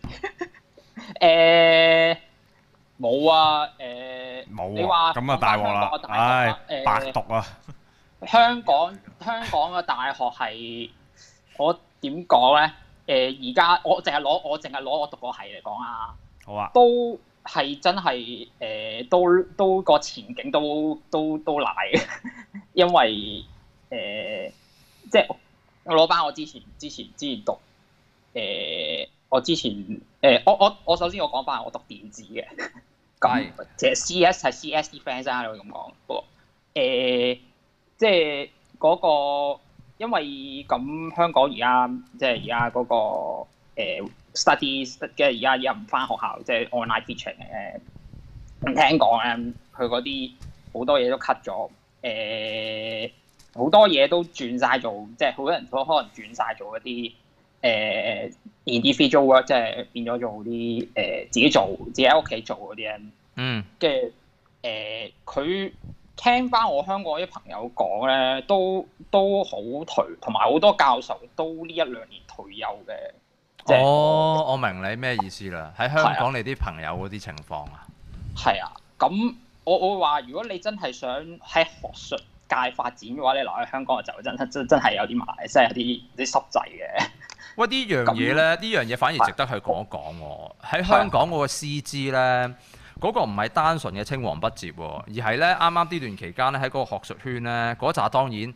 誒誒、呃即係叫做本地嘅有翻咁上下水平嘅教授咧，有啲係可以轉得到啊，去其他地地方啊，或者係誒呃誒誒誒呃走啦，即係簡單嚟講。誒、呃其實係令到每一行咧都係有經驗嘅教授，或者係有能力嘅嘅教授咧，都都走晒嘅喎。我以前咧，譬如喺理工咧。嗰陣時、呃，有一啲比較誒、呃有經驗嘅社工教授啦，有啲係有經驗做專係做輔導啊，或者係誒、呃有一啲誒、呃心，尤其係尤其係精神科啦，OK，尤其係精神科有經驗一啲社工嘅教授咧，佢哋走咗之後咧，係喺個行裡面咧，香港係冇人能夠替代得到佢哋嘅經驗，因為事實上嘅就係嗰個問題係佢哋嗰個經驗唔係單純係一個技術上或者嗰個技巧上喎因為好多嗰個經驗累積係因為本地嘅一啲嘅實際嘅文化、實際嘅社會嘅需要，或者實際嘅社會嘅嘅啊誒同外，因為同外國有啲係好唔同。譬如好好簡單為例嘅就係、你誒、呃以本地嘅譬如誒、呃、輔導，OK 作為一個嘅誒誒例子。係你冇一個輔導華人社會男子，OK 中年男子嘅經驗，你去到外國嘅話，你後期貿貿然喺外國揾一個嘅喺外國讀呢一個嘅社工啊，或者啲類型嗰啲輔導嘅教授翻嚟，喂佢面對住嗰個中年男子嗰個嘅文化。嗰個社個背景完全做法係不不同，因為佢係性格唔同嘛，OK。係係跟住你攞嗰樣嘢嚟教翻而家啲學生嘅話，咁樣先係死得人嘅話俾你聽。係。咁所以係啊冇啊！你你頭先講嗰個同學話面對嘅經歷，其實而家係成行都係咁啊！係有啊水平嘅走咗嘅教授走咗，跟住揾啲海歸翻嚟填補嗰樣嘢係係啊過去呢十幾年都係咁噶啦。但係去到而家二零二一年嘅時候，真正嘅影響先出現啊嘛，就係喺度踎喺度嗰扎嘅海嘅教授，佢係跟書本嚟教，教一哦啲淨係講緊係純粹抽空嘅理論。 中屌你有質素嘅人走中學老 Q 師晒啊！所以我咪頭先咪一開頭咪咪講一樣嘢咯，就係話如果你有朋友嚟緊真係係要喺香港讀書，有條件嘅話，唉唔好諗啦，有條件行啦，OK。但係如果佢係真係冇條件嘅時候，呢、一個先係有一個抉擇問題啊嘛。所以呢個禮拜咧有幾個人就走嚟揾我嘅，就係話佢哋係冇冇條件走噶啦。問題係揀咩科咧？OK，咁就變成係一個咁嘅人生的抉擇啊嘛。喂，你係繼續講翻阿 j a p p e r j a p p e r 你仲有啲咩分享啊？呃係咯，所以呃誒冇咩噶啦佢。誒呃冇有，即係都係如果我點講都係睇你過去，睇你自己有冇本身有冇條件可以走先啦。呢、個首先係啱。誒、但係同埋睇你係想攞個學位，或者係你真係想想可能想做做學術，或者係諗住諗住即係諗住學，即係諗住學識上面有多少少即即係想見見見多啲眼界嘅話，咁樣即係我我會覺得唔係唔係移，即係你揀外國升學係首先第一樣嘢唔係諗係係咪移民先咯，係首先係。誒，喂，當然移民，當然可能借借呢個機會移民係係誒係合理，即係有佢有合理嘅。但係我我唔會話，我唔會話係你應你唔係唔係我為咗移民，為咗移民去外國升學咯。首先，喂，咁你諗唔諗住翻嚟㗎？誒唔知啊，可能㗎，我不啊屌，在。你又叫人哋諗住移民，你又唔諗住 翻翻唔翻嚟唔嘅？係啊，唔係啊，我我唔係啊，我唔係啊，我我可能會翻嚟啊，香港。佢會㗎，我諗緊。你翻嚟做咩啊？考差佬，佢要唔知啊翻嚟我太同我打牌。屌哦，打牌。唔知啊， 睇下點啦。你翻嚟跟阿四眼做運輸啊做㗎嘛？你而家嚟跟四眼做運輸 啊？哦，冇所謂嘅。喂喂喂大喂大勁啦 Jasper，呢啲啊 Jasper，再嘛再傾，有另一個電話打入嚟啊！好啊，好啊，再傾啊，拜拜拜。拜，等我嚟接另一個電話先。喂，hello，你好啊，係咪？喂，誒你好，誒點稱呼你啊？點稱呼你啊？ Hello 喂，喂，點稱呼你啊？喂聽聽唔唔聽聽到到啊啊？聽我我哋聽到啊，聽到聽到，唔好意思啊，因為咧頭先咧我哋有海外嘅朋友打電話嚟咧，所以我哋就誒 cut 咗你先。 咁啊你係邊位？哦我係點稱呼你我叫 Brandon 啊。哦，哦，你好啊。 ？Brandon 你好，誒有咩我啱啱有咩都分享啊嚟考堂，你啱啱喺太學堂我啱啱喺考堂，係啊，哦，即係你有有聽頭先嘅講座係咪係啊係咪啊？喂，你知道我哋呢度有啲有啊原則嘅喎，就係嗰啲嘢誒，你聽完咗之後嘅話咧，你誒希望你自己誒好好去誒保 存嚇。你唔好知道係啊，係啊，嗰個你誒，你知唔道需要同誒你嘅黃絲帶朋友啊等等去分享啊，因為 誒，因為同我哋分享嘅話，你只會有一個結論嘅，就係話我係共產黨 B 隊。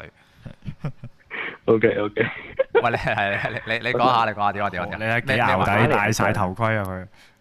我打嚟都係想講下有關即係區議員好多人辭職嘅事，或者佢哋誒即係會可能會就算就算唔宣誓，都可能會招致某啲後果，都想聽下你繼續分析嘅咁樣樣。分析唔係話 有冇好 Q 攰啊！唔係你講啊，你講你哦超講你攰講，，超攰。即係啱啱誒都有個講法係話，即係唔宣誓係都都會都會追究你咁樣樣。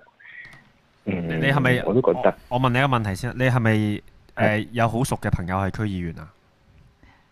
係啦，誒如果唔係都唔敢問啊啦。係啦，誒、呃不如我不如你你就係區議員啦，係咪 come 啊？ out 係啊我 come out 我自己就區議員。哦，OK，我知你係邊位，唔緊要，直接直接問啦。認真 認真答你。 我自己就係區議員，認真答係咯。你咪咁你我你問咗期啊，你係咪期望我認真分析先？唔好意思，因為頭先係啊炮堂我唔喺度 啊，sorry 啊。踢爆人嘅係你。啊 係啊，認真分析咯，認真分析咯，可以即係誒我啊，不如四眼你你你講下你嘅睇法先啊，四眼我我嘅睇法。係啊，你有冇睇法？我有有第一認真嘅，認真嘅，真係認真啊！第一樣，嗯錢真係如果承受唔到，即係最最 worst 嗰個後果就係誒誒可能會破你產成啊，因為即係咁嗯即係咁講啦，佢有啲係誒，即係譬如譬如譬如我咁啦吓，我本身都無產階級，你再破我產，其實咧對我嘅影響就唔算好大嘅。但係譬如如果本身可能有啲區議員佢誒、有一啲專業嘅身份啊成啊，我就覺得誒、你要為自己留條後路咯。嗯，即係譬如你本身有個專業身份，你唔做區員，你都仲可以係有份唔錯嘅工作，誒、去繼續去去去謀生啊。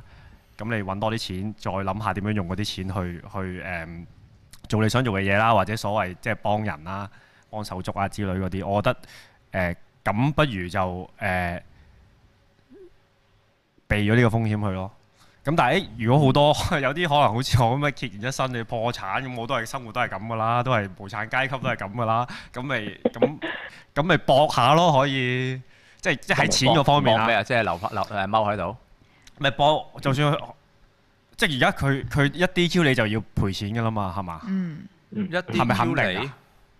咁其實你唔話肯你定不話嘅其實話你係非係咯係非咯係咯非真誠效忠嘅話，咁有機會係誒追討翻你過去嗰個嘅。但係你遠永遠唔知係，你永遠唔知係幾多錢啊嘛！即係佢到底係上任開始計起，定係由你犯咗觸犯負面清單嘅行為開始計起？你你唔知啊，即係都係啲戇鳩所謂所謂嘅風、所謂嘅消息去流傳啫嘛。誒嗱、我我我我我我一向個立場都係嘅，即係如果你係朝住呢一個以經濟同埋喺個法律上會唔會被追討嗰個嘅諗法去思考嘅話呢，誒、嗰、個唔能夠第一樣嘢係唔能夠用寫包單，唔係啊唔能夠用立法會行管會嗰套嘅標準去思考嘅。因為立法會行管嗰套標標準咧，就係你始終都係有一啲嘅叫人情嘅元素放喺嗰個嘅委員會裡面去處理。咁而家佢嗰個就係由呢一個嘅民政誒民政局係啦去安排嘅。佢好簡單嘅啫，佢話嗰個係公帑，OK 係公帑，公帑嘅運用就必須係投放響對於個政權、對於個政府係忠誠效忠，中華人民共和國、香嗯港特別行政區同埋係基本法係啦、效忠嘅嘢。咁誒，佢、全數追討嘅話，嗰、個係冇任何嘅，我覺得即係如果你冇得從拗咯冇得拗嘅，係啊，你亦都你亦 都嗰、個，亦都嗰、個嗰樣嘢係你冇任何法律上嘅上訴或者等等嘅嘅空間咯。誒、呃即係所以，嗱換言之，如果你係用得一個嘅實例去考慮嘅話，咁你就應該用最差嘅角度去考慮啦。嗯，係啦。但係、但係亦都咁講，誒、呃我嘅睇法係誒、追唔追嗰百幾萬誒係、重要嘅，但係嗰、個誒唔係成個討論嘅全部咯。成個討論嘅全部，你應該係問自己嘅就係話，你而家係作為一個嘅區議員，係一個響宣誓條例之後通過咗一個公職嘅人員。呢、個公職嘅身份並不需要你宣誓嘅時間你存在嘅，係啦，喺個條文上嗯通過咗，你就係有呢個身份啦。咁你唔宣誓呢個行為，你喺唔宣誓之前，你選擇係誒、呃辭職唔撈。咁有一啲呢，有一啲呢，老實講，佢就即係非常之魯莽地就會係打一段字，係係係，佢然後嘗試解就釋。話自己辭職唔撈。嗯咁嗰個嗯係就跌入一個呢，好點講呢？誒、嗰、個有有少少智力門檻嘅一個法律問題啦。係啊。你嘅公職身份並非係你宣誓之後噶嘛，你嘅公職身份係嗰個嘅宣誓條例通過咗之後，你作為區議員你就應該喺呢個嘅規管底下本身要宣誓係咪效忠啦嘛？嗰個宣誓其實係一個形式嚟噶嘛，OK？而且喺嗰個嘅條文裏面，亦都係有一個好清晰嘅條文寫咗，就係嗰個宣誓往後嗰個嘅資格並非係單純宣誓個過程嘛。即係簡單嚟講，喺立法會嘅議員嘅角度就係講緊嗰四年裡面嘅任內，假如有一啲嘅行為你係違反嗰個嘅宣誓聲明同埋係相關一啲嘅即係叫做誒誒誒愛國者啦嘅資格嘅話，律政司係可以直接去入稟，然後後尾係最最少係凍結你嗰個嘅嘅議席啊嘛。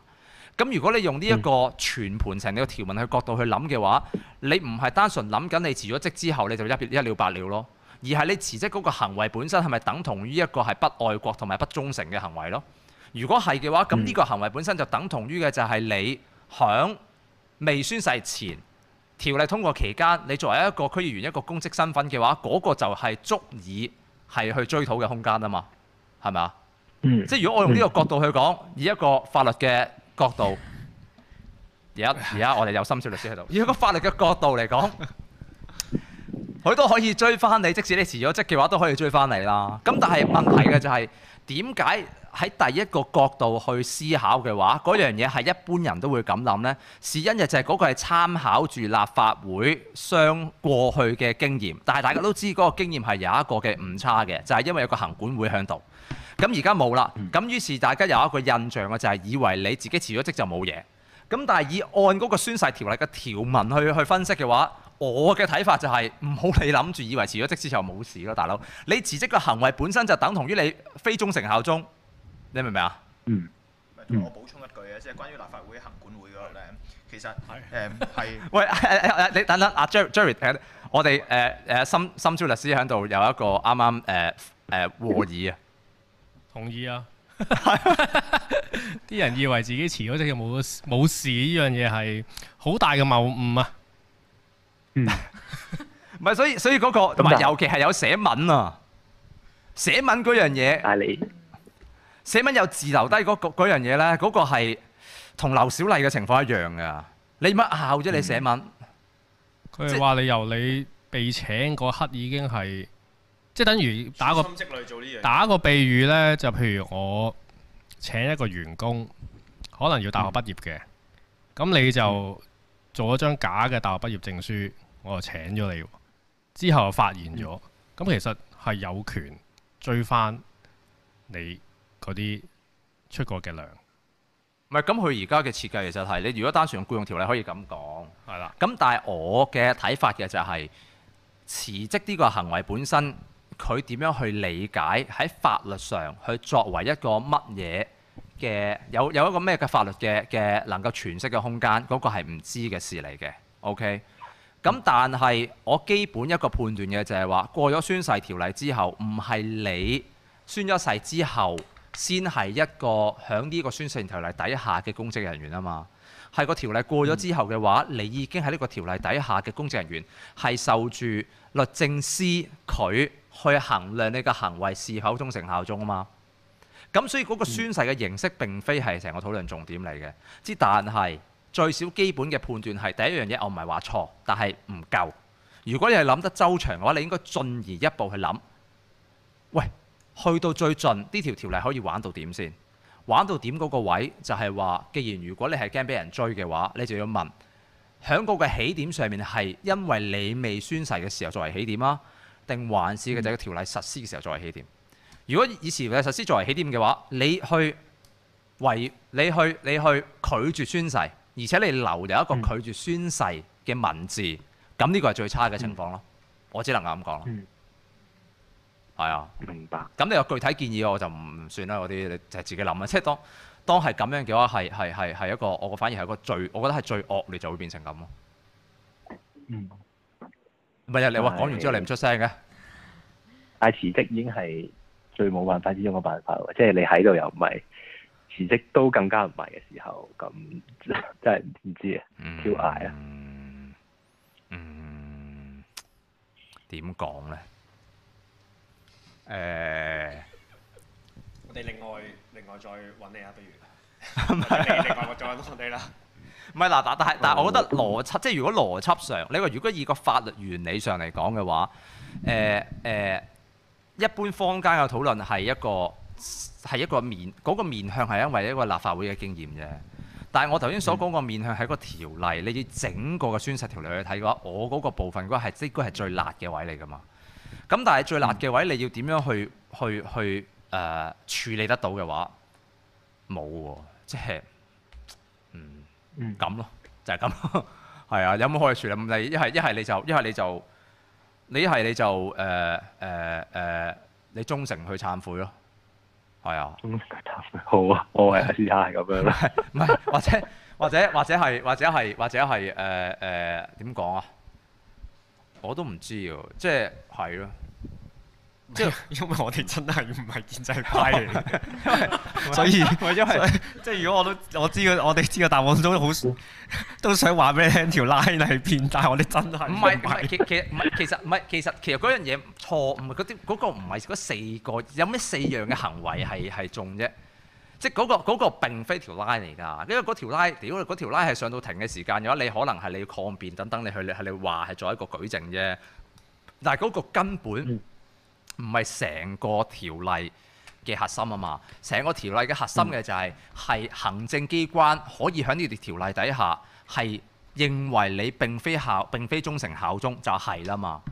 咁如果你要嗯用呢個角度去思考嘅話，其實喺五月通過咗之後嘅話，其實你已經明白嗰個局面係喺今日呢一刻有嗰啲嘅所謂嘅嘅嘅嘅嘅嘅政情嘅時間嘅嘅嘅嘅憂慮啦嘛。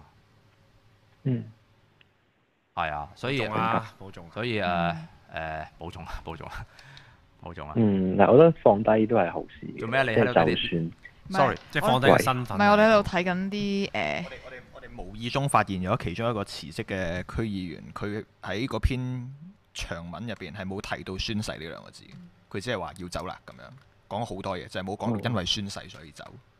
咁咁點啊？唔係啱嗯宣因為啱啱咁你佢講起還話好咯啱啱你講起還話好咯即係拒絕宣誓啊嘛。唔係啊，有啲咁佢人呢，過唔我過到嗱正門啦。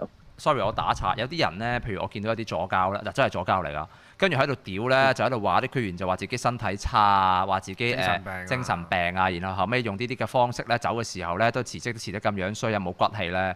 喂，老實講，嗰樣嘢係佢哋唔識法律啫。係咯。係啦，你識法律嘅話，嗰個喂屌你你你有抑鬱有抑鬱症嘅話，唔通你想我董做建區華議都員啊腳痛落台啦。你明唔明？ 係即係咁，即係咁。咁所以我覺得嘅就係誒，呃唉呢啲唔好咁講啦。屌你識唔識法律？你基本你問你自己知唔知嗰條條文講咩先？係啦，如果如果你如果你熟悉嗰條條文講咩嘅話，咁誒嗰啲討論唔係嘅。啊你望一望條條文你點寫，你就知其實其實其實唔係嗰啲大原則嘅問題，係啦。重點嘅就係、你係幾時開始你嘅身份係需要忠誠效忠？就係條文通過嘅時間、最少喺法律上係，但係之前嘅嘢佢話既往不咎啫，佢要佢要喐你嘅話就唔係咁講啦，係咪？咁所以誒冇、啊，我覺得呃我覺得誒誒誒呃啲人辭職係做咗啲嘢咯，但係佢哋辭職之後覺得雨過天晴嘅話唔好意思咯，我唔係咁睇咯，嗯我覺得反反而呢個先係真正嘅誒呢個先係真正嘅暴風雨嚟臨嘅前夕啊啦。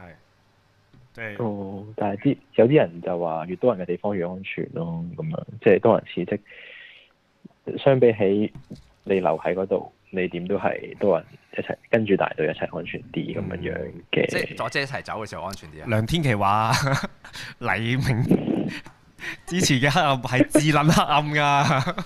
唔係啊，嗱，我 我你即係你係啊政治判斷嘢係唔係我就係對我對於我嚟講，誒、嗯以嗰個法律條文嘅角度，我去睇嘅時間，有我就係嗯會知道一樣嘢，誒、嗰個宣誓並唔係宣誓個儀式做咗未。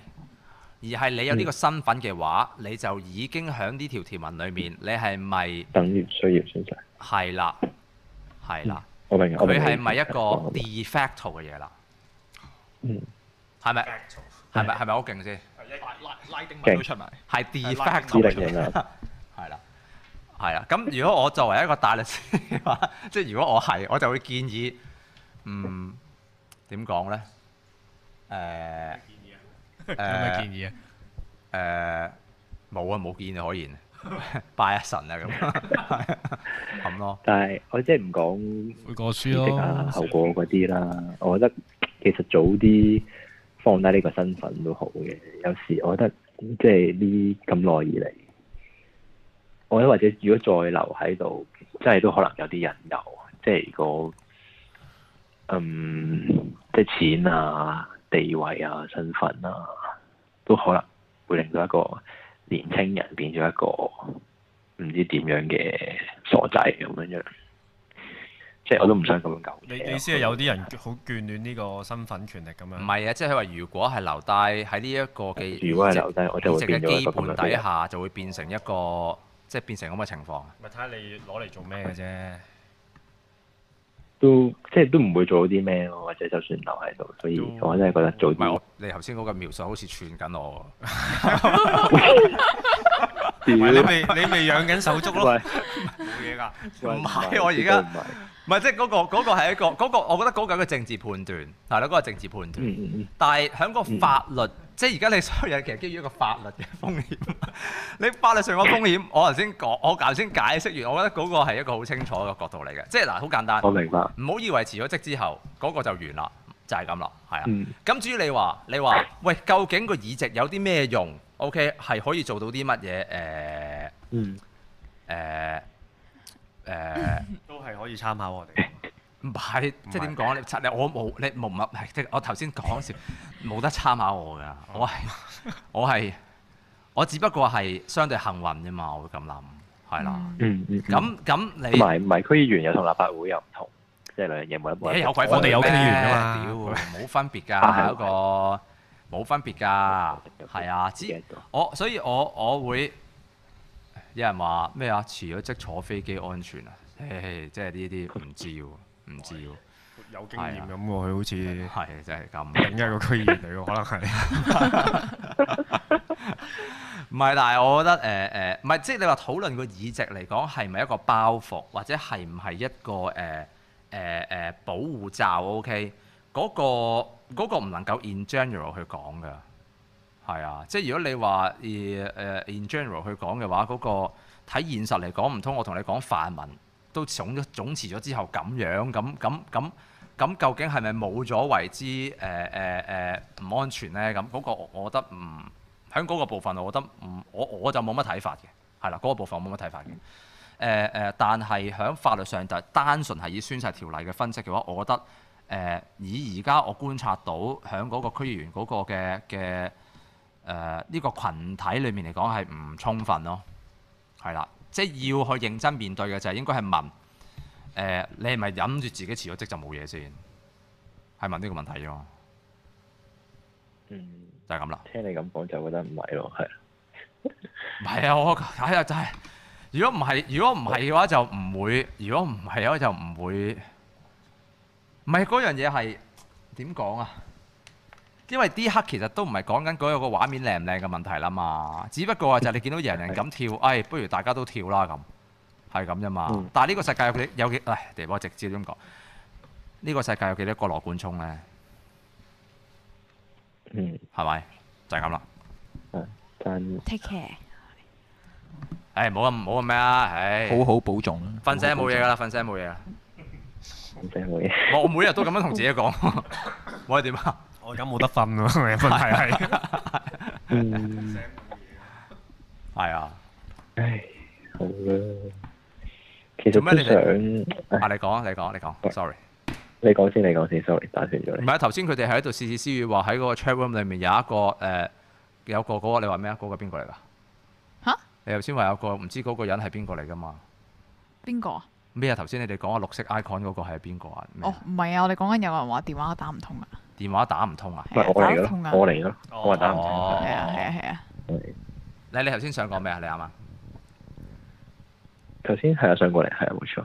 唔係啊！你頭先啱最尾想講咩？你要我變打有斷咗你自啦我我話嗰我話下係想，我話想，其實我本身諗住做啲嘢，都係誒、呃即係本身做嘅嘢、工作或者職業啊，都係同即係可能必須要同大陸有來往。而家好驚翻唔到大陸，或者俾某啲公司篩選，都好撚大鑊。其實，唉，嚇、你本身有啲啲諗法啊，咁我真係驚喎。係啊，認真喎咁又。唉，難搞難搞。誒呃誒前路茫茫啊，真係，唉。唔會嘅，好多即係唉點講咧？可以跟四眼即係其搬實唔係運唔係啦唔係唔係唔係唔係唔係認真嘅認真嘅，即係我我覺得啊，我自己觀察到咧，其實有啲誒、呃即係以往可能即係容許我咁形容啦，啲黃黃絲佢係誒會好想即係支持佢哋心目中嘅一啲即係誒嘅政治人物啦，即係其實主要即係即係泛民啦咁樣樣。咁但係其實而家除咗泛民，除咗啲政治人人物啊、組織啊嗰啲之外呢，佢哋嘅支持可以轉投於佢啲黃店嗰度啊、成啊。咁、嗯即係我覺得 點點樣形容呢？冇乜冇唔係唔啊係，我我我我我明啦，我明啦。四眼意思係話，四眼意思係話，誒喺呢一刻其實反而係即係翻到最基本問題咯。政治嗰樣嘢就並非係單純係選係啊舉，係啊。咁佢政治本身係係好闊嘅呢一個嘅説係法，即係感覺有啲黃店嘅支持度高過、勁過好多泛民嘅人添啦。啊咁即係 如果你你本身你嘅專業啊成啊係能夠成為咗一樣咁樣樣嘅，嗯可能係係係商業運作啊，或點都好啦。咁支持你嗰啲人咪去咪用嗰個方式支持咯嗯但，我唔知係名淨度係用知名選度唔係票太去支持高咯。啊嘛，即係知名度，譬如我冇我冇四啊，或者你哋咁高。我冇喎冇啊！我哋我俾哋我俾人勁我哋屌搞嗰啲喎唔係黃店嚟㗎，我哋冇嗰種即係嗰啲坊間嗰啲黃店咁勁㗎。咩啊？咩啊？我哋咩坊間冇錢黃店賺啊？㗎我哋係咩坊間黃店啊？我啊，我啊，冇冇嘢，我其實 OK 嘅。我都我都我嗯都誒點講咧？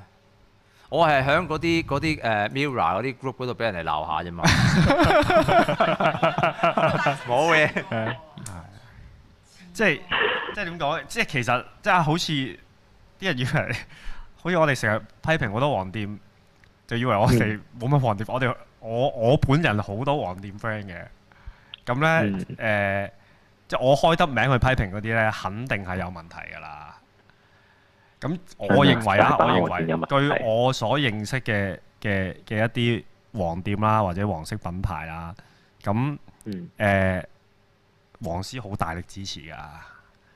即你咪有問題嗰啲要咁大力支持咯。佢本身服務好、質素好、產品好嗰啲係誒，我唔覺得誒、呃做唔住咯。係係咯，知道係啊。喂，不如咁啦，Brandon，誒有機會嘅，你再約我傾偈啊。係啊食個下午即係嗰啲人生茶之類啊問題嗰啲就唔好喺度講啦。即係你個人生係嘅將來嘅即係太選項係啊成，personal 嗰啲唔啊係好喺度啊，唉，好啊，好啊，好啊。係啊，我哋保重啊。今約啊晚你你瞓到你揾我又有得係嘛？嗯好啊，喂，thank you 晒，thank you 你好哋。好早啲瞓啦，早啲瞓啦，聽完節目好瞓啦，嗯拜拜拜拜。好好好，拜拜。我哋係咪要接多一個電話啊？定還是係誒、呃差唔多時間啦？因為係咪接多一個電話啊？誒有個電話想打電話，你話打嚟打去都打唔到喎。不如我哋聽埋呢個電話算啦。係啦，但係你哋行，你哋聽一聽喎。我行開行開一陣先。哇咁都得嘅。打上嚟啊！打上嚟，係咯打嚟啊打嚟啊哇！佢你你拍埋台啊嘛， 你話休息一陣啊係嘛，咯休息一陣你又唔拍台，咁啊，咁我而家誒，我就我就嚟要走噶咯喎，交俾阿 Catherine 同阿 Jerry 咯。咪誒而家而家有空間啊，大家可以先到先得打上嚟啊咯。 做咩啊？講咩嘢啊啊？做咩唔咩啊係啊？好啦交咗俾你啦，我要走啦！係我啊咁咁走啊走啊 走啊！咪我哋靜候大家嘅佳音啊，係咯，大家可以打上嚟，唔係，我哋可以討論下究竟阿誒泰博似唔似 Stanley？係咯。我叫 Stanley 啊，原來嗰個係叫 Stanley，咪因因因為我阿媽好留意嗰啲嘅，佢話覺得幾似嘅，我阿媽話，哇哦似㗎，唔係其係實咯個樣唔係好似㗎，但係咧因為啲語氣似啊個嘛。語氣啊，係咯同埋佢嗰啲誒 gesture 啊，係好似。其實我本身唔識咪 Stanley，咁咁係咁係好事定壞事咧？咁佢似林峯係好事定壞事？誒係哎有電話入好，啊我哋聽一聽電話啊。喂，hello。 ，hello，hello，喂 Hello 你好啊，請問點稱呼啊？聽到啊聽到啊，點稱呼啊你？hello 聽唔聽到啊你？hello，hello，你好，誒，我叫阿浩啊。阿浩啊誒你，hello 好阿浩喂，hello，hello，聽到啊聽聽到到啊啊，我哋聽到你啊，聽到誒，而家係咪出緊街㗎啦？追緊係啊誒追緊呃街嘅泰博咧，佢去咗誒食嘢同埋係啊交水費哦佢啊。係啊，哦，得誒誒誒，喂，我我喺度啊，我去攞咗誒，我去攞朱古力食啫，打嚟呢我好肚餓。其實你講啊，啊，你好，你好，你好，你好。咁誒、呃我打嚟咧，其實係關於一啲即係個人家庭問題嘅。咁誒、呃即係誒，咁係啦，咁就諗住打嚟就又唔知叫分享下定係可能抒發下咁樣咯。嚇你想分享乜嘢啊？誒你講下。係啊，請誒、講請呃我講。個人家庭問題嚟嘅，咁但係因為誒、呃最好笑嘅就係因為我我原先諗住搞唔想想區議員幫手嘅， 你揾咗區員幫手啊我個區嘅？OK，區員今日就辭咗職咯。係啊，係係。係啊，咁咁我就想講講我自己個人嗰個家庭問題先啦。咁誒誒，咁、我阿媽咧就係、有誒、呃、早發性認知障礙嘅。係咁早發誒，性認佢知障礙基本上係即係佢好早啦，咁佢五十三歲啦而家。咁但係因為佢有呢個病咧，咁因為政府嗰啲社工咧就界定咗呢個病咧係老人病嚟嘅。係咁同埋係有好多服務咧，未過嗰個歲數咧都冇得搞嘅。跟住咁搞唔掂啦，跟住就去咗揾嗰啲社工傾啦，搞好耐嘅，因為基本上係係係玩咗都都幾年㗎啦。咁但係去到尋日，即係正式見到個社工啦。嚇！跟住咁個社工又個態度基本上都係又唔係話我誒、基本上我愛理不理啦。跟住啊個社工係社署社工定咩社工啊？社署社工嚟㗎，係 OK 好好衰啊，好衰㗎。S W 係 S S W A 嚟嘅，我家姐咪做做相關嘅行業啦。咁一去到見到個女人年紀大過我阿媽嘅 S S W A，唉、見到知道大鑊啦，多數有啲咩嘢都唔肯做啊，因為基本上嗰啲位係即係公務員啦，你知道佢唔會肯願意即係孭飛啊。誒寫紙啊，同你去即係即係搞下嗰啲嘢啦。咁基本上入到去傾咗成個鐘，其實基本上佢俾嘅所有 solution 都係叫你，唉、你你自己搞掂啦，你誒幫你唔到喎，誒誒點點點啦。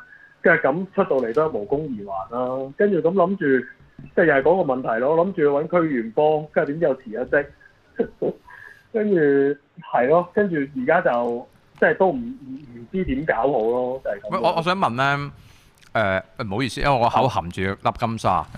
誒，我我想問啊咧，啊誒呢個社署社工係你自己揾啦，定還是係有議員嘅轉介去揾佢㗎？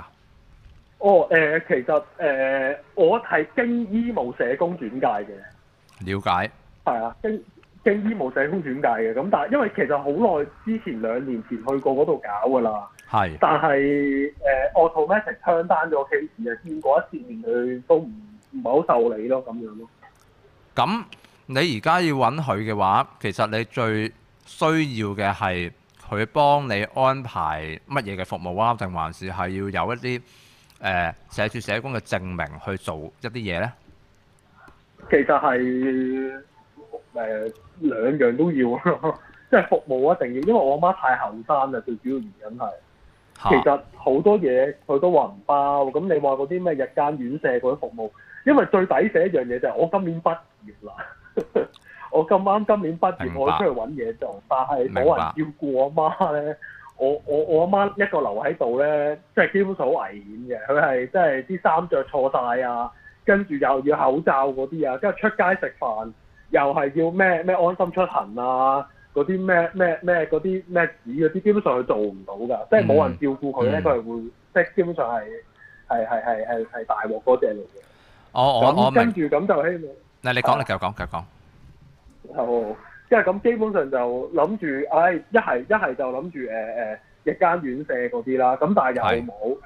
跟住跟住跟住，一係就話，唉、咁我哋請菲傭啦，一係就即係照顧阿媽，但係誒屋企嗰個屋企因為住公屋啦，誒、個單位太細啊，其實擺唔到多一個人落啊去，因為真係太細，同埋菲傭請嗰方面，我阿哥 check 過就話有 criteria 嘅。咁當然啦，佢佢有要好似基本話嘅要資產嘅要求啦。誒係，同埋同埋同埋最緊要嘢就真係擺唔落，因為真係太細啦。咁啊諗緊啊有冇可以唔唔知啊？你日間院舍又好，你你揾到方法，因為本身都我哋都算係低逼户嚟嘅，咁但係搞好耐又調唔到嗰啲，跟住諗一諗調一調啊，轉一轉個環境，咁會唔會好啲？跟住點知又冇，咁基本上而家係係乜你啊都嗯你話冇。調一調個環境意思，即係話係誒公屋再去誒再調配調配大啲嘅單因為位本。身低逼户嚟，我哋本身已經住緊五個人㗎啦。因為我個我個中學同學咧，又係同我住同一棟嘅。咁但係佢屋企三個人咧，就同我住嘅單位同一個 size 嚟嘅。咁如果再擺多個菲傭六個人，咁冇可能啦。嗯。係啊，跟住咁基本上咩都咩都基本上係零 support 咯，因為因為我我我呢個 case 太特別咯。其實最主要一句就係、其實都唔係嘅，我家姐都話，因為我家姐係做相關行業，其實佢都話。誒、最主要係你嗰個社署社工唔肯搞啫，佢話你肯搞咩都有，佢唔肯搞咩都冇㗎啦。佢話佢話佢清做楚，佢話佢話佢都聽過之前啲人話，誒、社署嗰啲社工個個都係咁㗎啦。佢話你都唔好對佢哋有咩期望啊，即係咁樣咯。誒呃嗱，不如咁啦，我覺得呢係我應該處理得到嘅。誒、呃最少咁最少兩至三個範疇啦。頭先你講嗰類嘅嘢，誒、呃嗱，你唔介意嘅話呢，一陣間誒呃我哋傾完之後呢，你誒俾翻我電話我哋，或者你我我揾我揾誒、Catherine 問翻你攞翻啲資料啊嗯呃啦。誒、 我我我我嗱去我我一我我頭先去咗太學堂啊，應該有我電話。啊，係咩？咁就咁誒啊，而嗱，家嗱打第到一二十一第一第一，關於嗰個擠壁户嗰個問題咧，嗰、個係誒誒係有得處理嘅。咁但係都老實講，房署同埋社署咧喺嗰度會推裝嘅。OK，房署係就啊即係簡單嚟講就話叫社署，社署嗰度如果係有社工嘅書信係誒、呃能夠證明有咁嘅需要嘅話咧，咁就二辦啦。又對佢嚟講係一個酌情嘅説法啫。咁但係社署喺嗰個部分呢，誒佢都會因應住嘅，就係話你頭先所講嗰啲嘢情況，同埋即係老實講，你撞唔撞啱係係所謂好人啦，OK？誒、或者其實係有啊冇官壓落去嘅啫。咁誒去幫手啦，因為其實你以你頭先描述你媽媽嗰個嘅情況嘅話，嗰、個係一個好具體有醫生證明嘅需要啦，係咪、咁因此咧就係話，係嘅我覺得嘅係誒最少喺嗰個嘅公屋調遷上，或者喺嗰個嘅生活嘅安排上咧，嗰、個係有一個好基本嘅酌情嘅理由嘅，呢、個必必然有嘅。但係第二，你頭先誒譬如話到嘅就係話關於社署或者一啲日間院舍嘅服務咧，誒、嗰、個其實就係、呃有冇人幫手嘅啫，我覺得即係有冇人幫手去去幫你去拱嗰件事啊。誒、不如咁啦，誒誒 OK 呃今日禮拜五啦，誒、下個禮拜一啦，下個禮拜一誒、呃我我呢兩日都會聯絡你嘅。下個禮拜一你方便嘅話，俾多少少資料我，係啦，我會問你攞一啲嘅基本資料。咁誒誒，我反而聽完你講嘅話，我就覺得唔難去做到一啲實際嘅幫助嘅。當然你話係咪完全解決得到呢？我唔能夠下心口去講到啦。咁但到係誒。呃到到冇咁樣就打。但係我諗以我呢幾年去做呢一類型嘅個案呢，誒、係有啲空間去做嘅，係啦，咁樣咯。咁就誒誒、你啱啱畢業啊？我今年畢業咯，你揾工未啊？揾成點啊？我未揾啊，我唔夠膽揾啊，因為邊冇人邊科啊？接過邊科嘛啊？邊科啊？係講唔講得邊科㗎？我我我我港大讀 cam 㗎，係咩？你讀 cam 啊？哇！ 咁大鑊啊！咁你唔通真係係？係啊，咁你即係即係教書啊？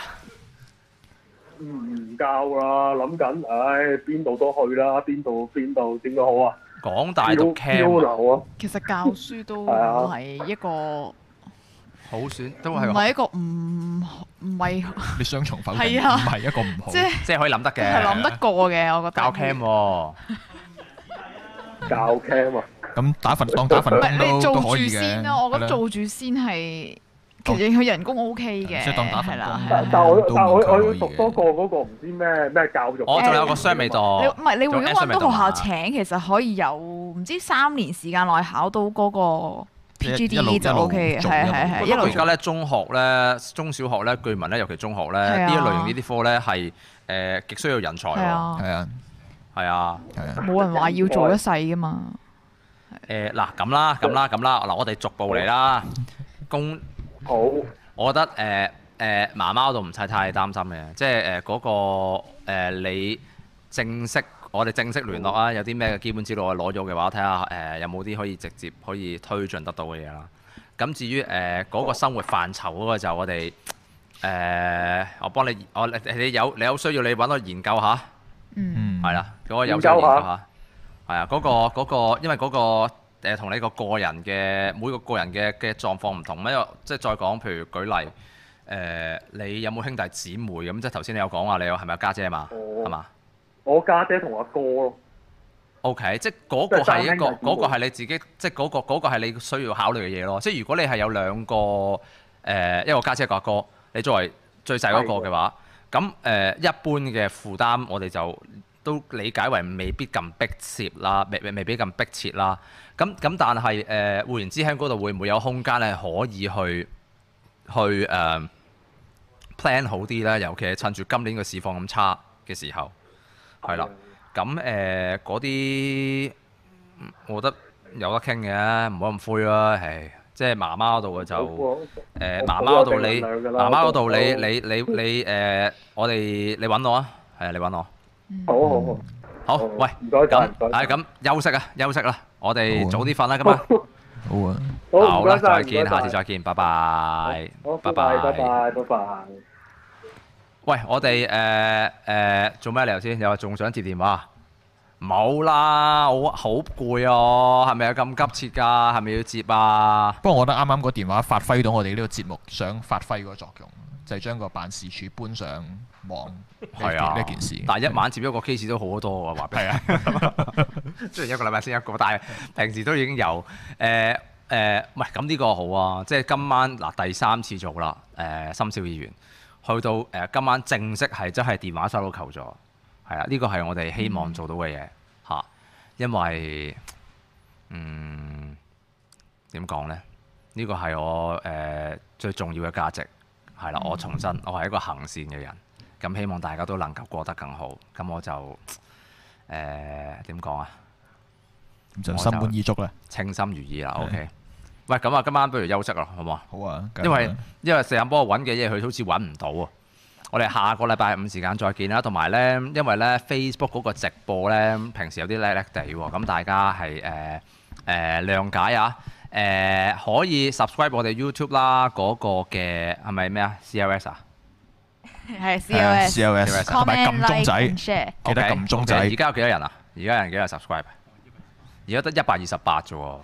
哇屌喎！真係唔怪得俾人哋喺度笑啦，俾 Mira 啲嘢喺個 group 入面話咩啊諸如此類。喂，係啦，希望大家誒、平安快樂啦。OK，下個禮拜五再見，拜拜。拜拜。